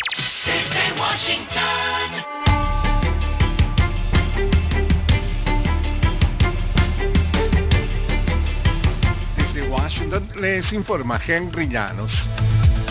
El secretario del Departamento de Seguridad Nacional de Estados Unidos, Alejandro Mayorkas, dio positivo al COVID-19, según informó una vocera de la entidad. El secretario Mayorkas dio positivo al COVID-19 después de realizarse una prueba como parte de los protocolos de rutina previos al viaje. Solo está experimentando una congestión leve, está completamente vacunado y se aislará y trabajará desde su casa según los protocolos de los centros de salud y los consejos médicos. Así anunció la vocera del departamento. Y General Electric ha pedido a sus trabajadores radicados en Estados Unidos que se vacunen contra el COVID-19 o obtengan una justificación por razones médicas o religiosas antes del 8 de diciembre para cumplir una orden ejecutiva del presidente de Estados Unidos, Joe Biden, como parte de los esfuerzos para controlar la pandemia que ha matado a más de 700.000 personas. Biden firmó el mes pasado la orden que exige a los contratistas federales que obliguen a los empleados a vacunarse contra el COVID-19 antes del 8 de diciembre. Hasta un año puede transcurrir para que una mujer con cáncer de mama sea tratada en Venezuela. Desde Caracas nos informa Carolina Alcalde. El cáncer de mama se ha convertido en la primera causa de muerte oncológica de la mujer en Venezuela y desde 2013 el gobierno del presidente Nicolás Maduro no publica cifras oficiales. Diariamente en el país se diagnostican 15 casos de cáncer de mama y mueren unas 7 mujeres al día, detalla Ludmila Calvo, presidenta de Seno Salud. No se cumplen todos los decretos de la OMS que dice que cuando una mujer es diagnosticada con un cáncer de mama, máximo en 90 días debe empezar su tratamiento. Aquí hasta un año o más de un año para ser atendida una mujer. Carolina, alcalde Voz de América, Caracas. Rodrigo Granda, un excomandante de las extintas Fuerzas Armadas Revolucionarias de Colombia, fue detenido en México tras recibir una notificación de Interpol, una acción que algunos de sus compañeros calificaron como una violación al proceso de paz en el país sudamericano. Un funcionario federal, quien discutió el caso bajo la condición de no ser identificado, confirmó la noche del martes la detención de Granda, aunque evitó dar mayores detalles. Johnson Johnson volvió a ajustar hacia arriba su pronóstico de ganancias para este 2021 después que las crecientes ventas de Darzalex, su tratamiento contra el cáncer y de otros medicamentos superaran las expectativas en Wall Street de las utilidades de la farmacéutica durante el tercer trimestre.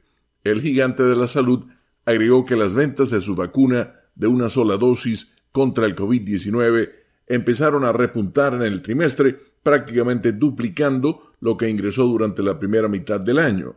La empresa también reforzó sus proyecciones de ventas operativas que excluyen el impacto de los tipos de cambio para situarlas entre 92.800 y 93.300 millones de dólares, incluidas las ventas de vacunas. Las ventas mundiales de Darzalex, el tratamiento contra el mieloma múltiple, aumentaron 44% en el trimestre a 1.580 millones de dólares, lo cual ayudó a que los ingresos del segmento más grande de la compañía, los productos farmacéuticos, se incrementaran en cerca del 14% a casi 13 mil millones de dólares. Johnson Johnson también registró 502 millones de dólares en ventas de su vacuna contra el COVID-19 en el tercer trimestre, después de obtener 264 millones de dólares durante el primer semestre de este año. Según la agencia AP, las ventas de la vacuna de la compañía con sede en New Brunswick, Nueva Jersey, comenzaron lentamente a principios de este 2021.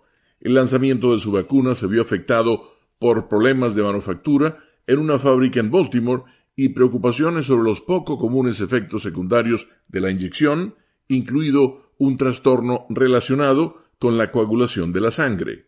Leonardo Bonet, Voz de América. Desde Washington vía satélite y para Omega Estéreo de Panamá hemos presentado Buenos Días América. Buenos días América, vía satélite desde Washington.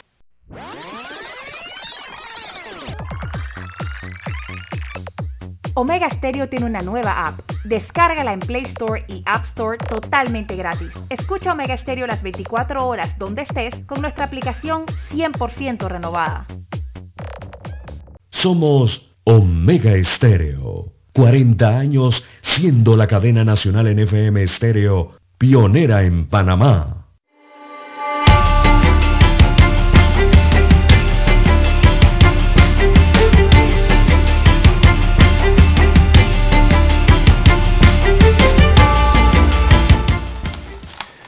Bien, amigos oyentes, las 7.6, 7.6 minutos eh, de la mañana en todo el territorio nacional.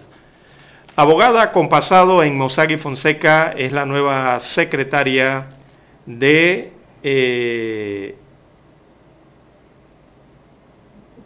de la CNBC.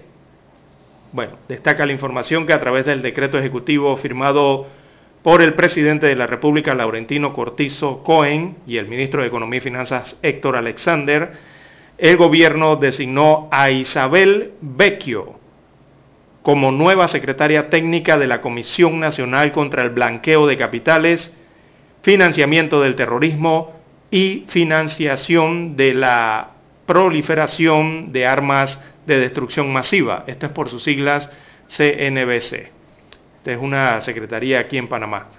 Eh, esta es la posición entonces que quedó vacante tras la renuncia de Dani Kuzniecki, que se conoció el pasado 5 de octubre.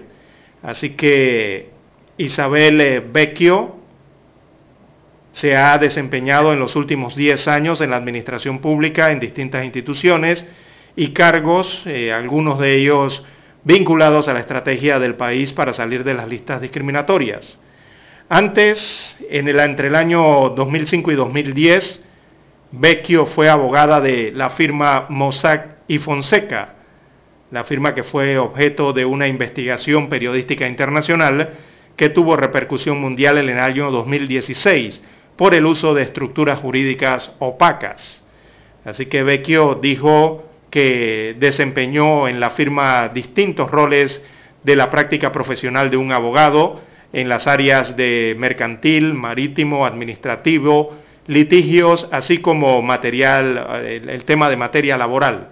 Eh, consultada sobre su eventual eh, mm, mensaje contradictorio que se pueda enviar a las organizaciones internacionales por su nombramiento como la persona que debe liderar la estrategia del país para salir de las listas, dijo que no debería haber conflicto porque lleva más de 10 años trabajando para la administración pública, que es lo que quiere seguir haciendo y que tiene experiencia y conocimiento en temas de prevención de blanqueo de capitales.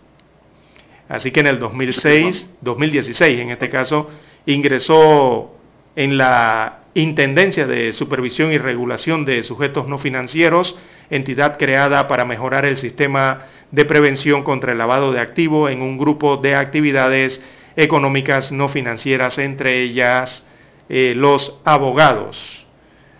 Así que Isabel de Vecchio toma el testigo de Daniel Kuznecki como secretaria eh, técnica de la comisión encargada de coordinar la estrategia nacional de prevenir el lavado de capitales y para mejorar el intercambio de información fiscal.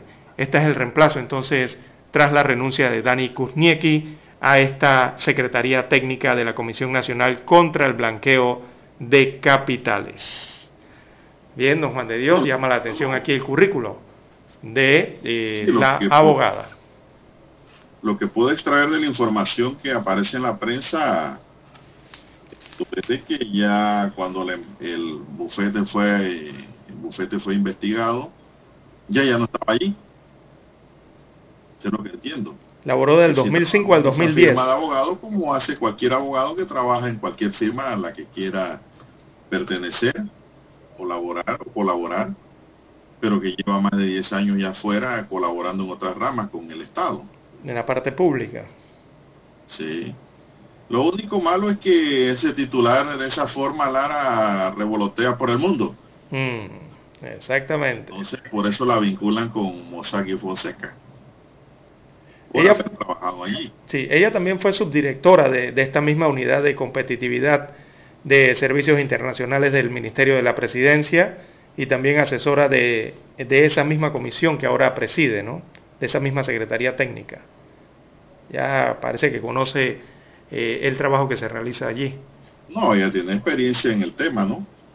Eh, pero el titular, el titular creo que no es, no es un postre después de un buen almuerzo. después se explica la noticia, pero el titular como que, como que no. Tampoco se puede negar lo que el periódico escogió como titular. Está en el currículum, vitae. Claro. Bueno, esperemos que haga un buen trabajo como el que iba, estaba haciendo ahí don Dani Kunieski. Sí, porque asume este cargo en un momento bastante complejo para Panamá. Eh, recordemos eh, la, la, presencia en la lista negra de la Unión Europea, que la tenemos allí como espada de Damocles. Eh, ella, esa lista fue ratificada a inicios de este mes de octubre, ¿no? Y bueno, se espera conocer esta semana también la nueva evaluación del Grupo de Acción Financiera sobre los avances en el tema de la ejecución del plan de acción. Esto, esto para abordar las las deficiencias en la lucha contra el blanqueo de capitales. Así que hay que ver ese informe de ese grupo de acción financiera, cómo viene eh, respecto a Panamá. Y en la Asamblea Nacional además reposa el proyecto de ley 624 presentado por el MEF, que aspira entonces a cambiar varias leyes del régimen de prevención de blanqueo de capitales y que ha generado rechazo entre algunos eh, gremios entre ellos el rechazo de los abogados, proyecto que está ya en la Asamblea Nacional a espera de su discusión. Bien, pasamos la página a otra nota y tenemos que la Dirección General de Contrataciones Públicas pidió ayer al Metro de Panamá S.A. explicar a la mayor brevedad qué estudio realizó para llegar al precio de referencia de 4.5 millones de dólares que estableció en el pliego de la licitación para el servicio de limpieza en la línea 2 del metro. La solicitud de contrataciones públicas fue hecha al final de la reunión virtual de homologación de la licitación 2021-280-008-LV-004103, en la cual participaron las empresas Grupo Millennium, Hombres de Blanco, Inversiones Madeira Group, Professional Cleaners, Cleaning and Effective Managers, Sicarelli Holding, Deco Clean Service Metro Waste Management S.A. Interesadas.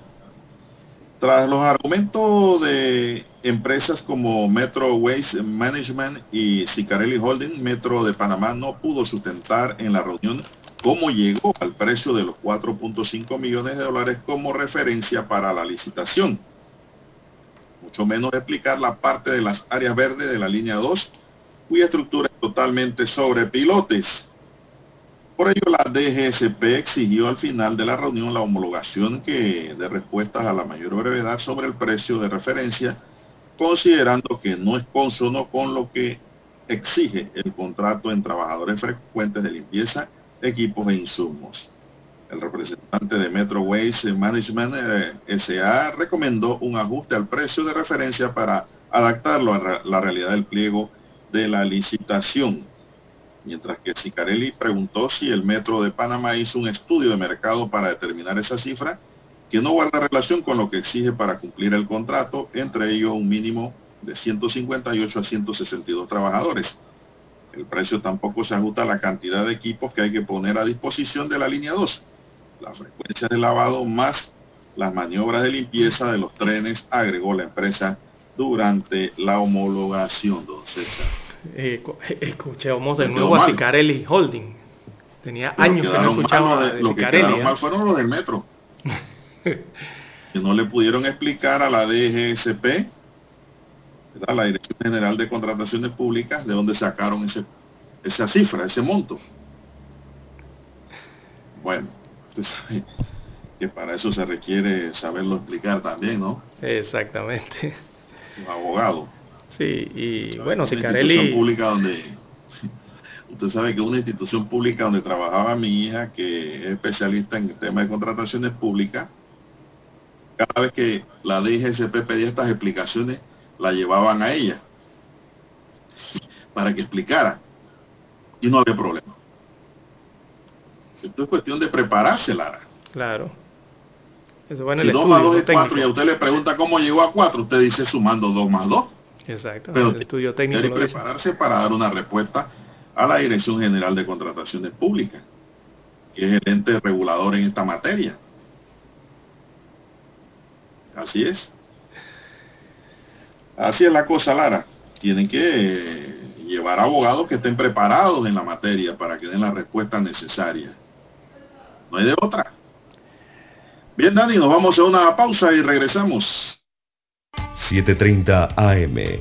Infoanálisis, con entrevistas y análisis con los personajes que son noticia. La mejor franja informativa matutina está en los 107.3 FM de Omega Estéreo, cadena nacional. Desde los estudios de Omega Estéreo, establecemos contacto vía satélite con la voz de América. Desde Washington, presentamos el reportaje internacional.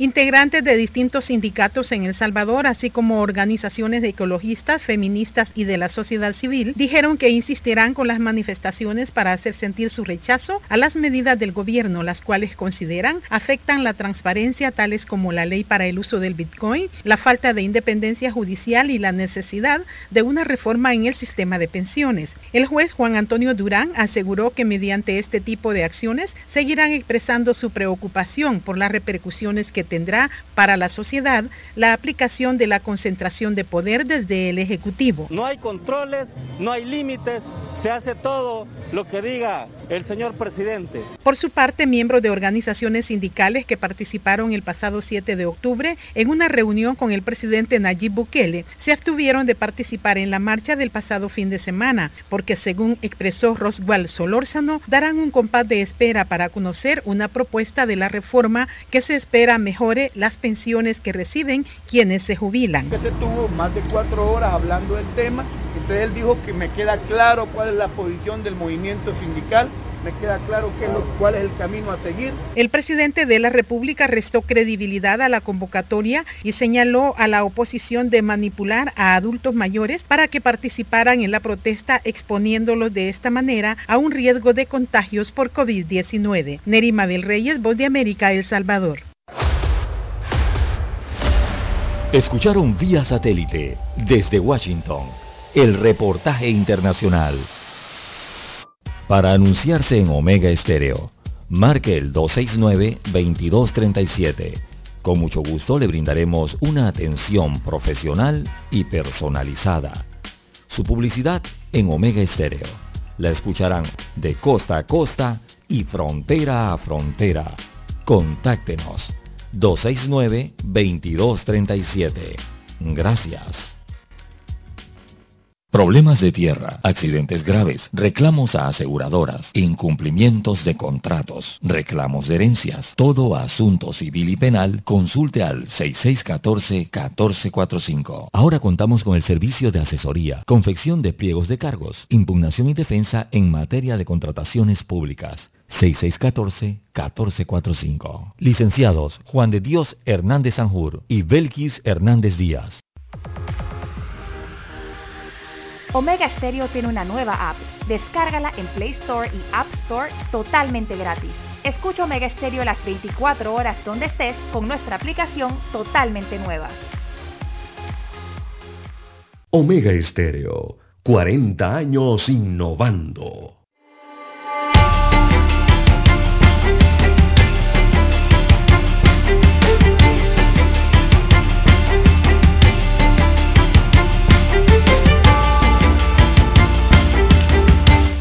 Bueno, seguimos, señoras y señores, seguimos, ya son las 7.20 minutos, se nos agota el tiempo. El presidente de Costa Rica, Carlos Alvarado, y el de República Dominicana, Luis Abinader, llegarán a Panamá hoy 20 de octubre para reunirse con el mandatario panameño Laurentino Cortizo con el propósito de dar seguimiento a la alianza tripartita conformada el 22 de septiembre pasado durante la Asamblea General de las Naciones Unidas en Nueva York.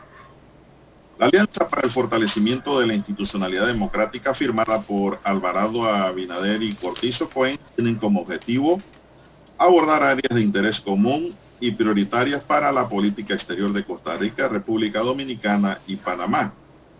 Entre los temas que esta alianza abarca se encuentran desarrollo sostenible, medio ambiente, comercio, migración y seguridad, además de acciones para atender la crisis derivada de la pandemia de la COVID-19.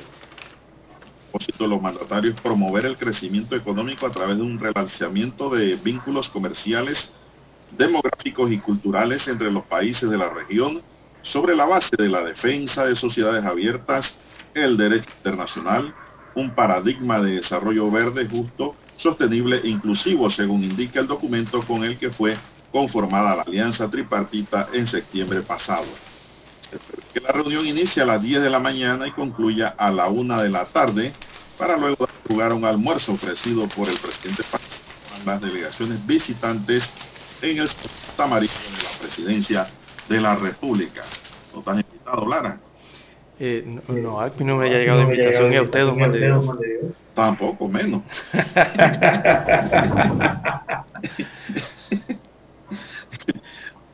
Tengo rato que no me invitan por allá ni a saludar. La última invitación que fue un desayuno, recuerdo yo, y no fui tanto por el desayuno, sino por un tema legal, fue cuando me invitó Martín Torrijos. Uy, eso fue hace como 20 años, ¿cuándo fue eso? Quien llegó a la presidencia. Pero tenía que abordar un tema allí, un tema legal muy, muy... Y entonces yo no quería que intervinieran los políticos en el tema. Y entonces saber al presidente en aquella vez, que nos dejara eh, litigar, ¿no? A los litigantes ante la corte, que no se metiera nadie. Bueno, ya se ocurrió. Se ocurrió. Fue la petición que le hice, ¿sabes? Y por eso fui a ese desayuno. Porque yo desayuno en mi casa bien temprano, Lara. Ya yo desayuné a las 5 de la mañana. Bien, bien, las, Son las seis- las 7:23 7.23 minutos. 7.23 minutos de la mañana en todo el territorio nacional de Don Juan de Dios. Oiga, ayer quiero aclarar una cosa, Lara. A ver.